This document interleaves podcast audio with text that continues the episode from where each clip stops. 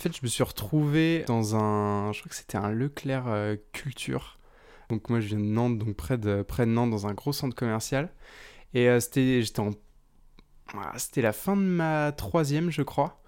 Euh, c'était une époque où j'avais vraiment aucune, aucune identité, aucune, aucune spécificité, ce qui est quelque chose d'important pour moi, clairement.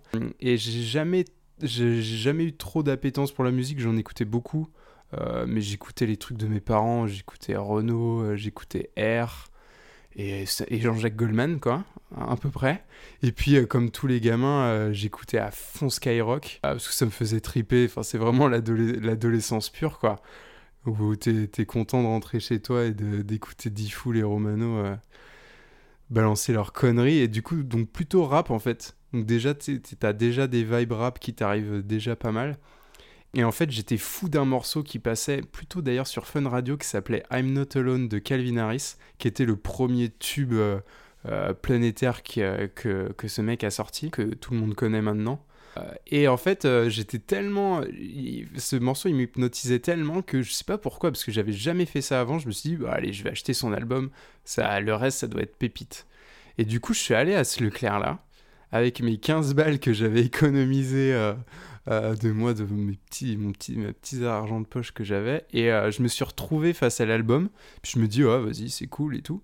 Et en fait, je regarde juste derrière et il y avait, euh, y avait son premier album qui s'appelle I Created Disco, qui est hyper flashy qui est vraiment qui m'a ouais pareil assez hypnotisé en fait je me suis dit bon vas-y il a l'air hyper cool cet album je vais le prendre donc je vais le prendre je rentre dans la 206 de ma mère je fous le CD et c'est un moment hyper clé dans ma vie parce qu'en fait, euh, quand j'ai foutu le CD et que j'ai écouté le CD, euh, sachant que c'est un album hyper, euh, hyper intéressant parce que c'est une grosse mise à jour du disco avec toute la vibe électro qu'il y avait à ce moment-là, qui est techniquement très insuffisant parce qu'en fait c'est que des loops et des loops et des loops et bon enfin Calvin Harris ne sera jamais un technicien de la musique mais il y avait des consonances assez dingues. Il y a ce morceau Acceptable in the 80s qui est monstrueux et d'autres enfin tout l'album de toute façon je suis complètement dingue de cet album.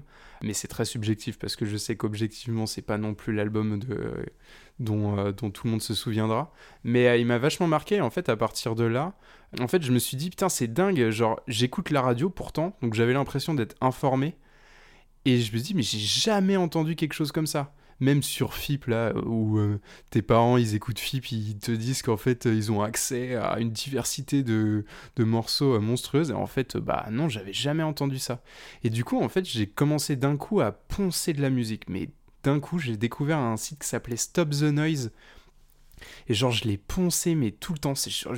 J'écoutais tout, ce tout ce que ce mec euh, Je, je, sais pas du tout qui est, ce mec ou cette meuf qui a lancé ça, mais merci euh, s'il m'entend, parce que ça, ça, a déjà bien solidifié mes bases. Et ensuite, j'ai passé ma vie sur SoundCloud. Euh, et, en fait, à partir de là, il y a beaucoup de choses qui ont changé. Parce que du coup, vu que je pensais énormément de musique, j'en partageais beaucoup. Parce que le but était pour moi de partager cet univers que j'avais découvert. Et en fait, d'un coup, il y a plein de gens qui ont commencé à graviter autour de moi, qui disaient Ah on écoute les mêmes choses, on devrait aller en concert. Et en fait, euh, tout ça pour m'amener au final à mon ex, ma première copine, que j'ai découvert en fait à un concert euh, que je suis allé voir des Crystal Fighters. J'avais 17 piges. Mon, je crois que c'était le premier concert de ma vie. Et en fait, euh, c'est grâce à la musique qu'on s'est rencontrés et c'est elle qui a, qui a, complètement chamboulé, euh, chamboulé ma vie, qui m'a sorti du grenier dans lequel j'étais et qui, et qui a fait qu'en fait, d'un coup, j'ai commencé à avoir beaucoup d'exemples en fait de ce que je voulais être. En fait, moi, j'ai toujours trouvé que dans les concerts de musique où j'allais, pas tous, mais dans la plupart, je retrouvais un peu le même genre de personnes ou un peu. Euh, c'est, je trouve que c'est trop, c'est très communautaire. En fait, euh, sans que tu le veuilles, tu te retrouves avec des gens qui ont les mêmes points de vue politiques, euh, les mêmes avis, qui s'habillent à peu près de la même façon. Et du coup, en fait, quand tu, quand, quand tu sais pas trop où tu te trouves, c'est vachement chouette. Parce que du coup, tu, trouves vraiment des exemples. Et à partir de là, je me suis complètement construit à partir de ça, et ce qui, fait, ce qui a fait de moi le gros bobo euh, que je suis euh, aujourd'hui. Enfin, ça m'a permis de rencontrer beaucoup de gens différents.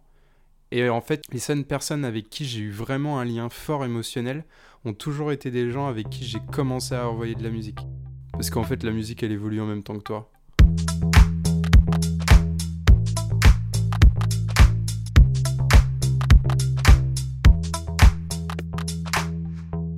Viens d'écouter un podcast Vals, la musique est de Pierre Le Boulch et c'est Jules qui te parle.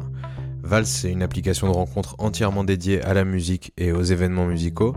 Et avec ce podcast, on a voulu donner la parole à des personnes qui ont une histoire passionnante à raconter sur une ou sur des rencontres euh, faites grâce à la musique. Si toi aussi tu veux, tu peux nous raconter ton histoire, que ce soit à l'occasion d'un concert, d'un festival, d'une valse, d'une valse à deux temps, d'une valse à mille temps. Tant que la musique est au centre de ton histoire, tu peux nous écrire sur Facebook, Instagram ou sur vals.gmail.com.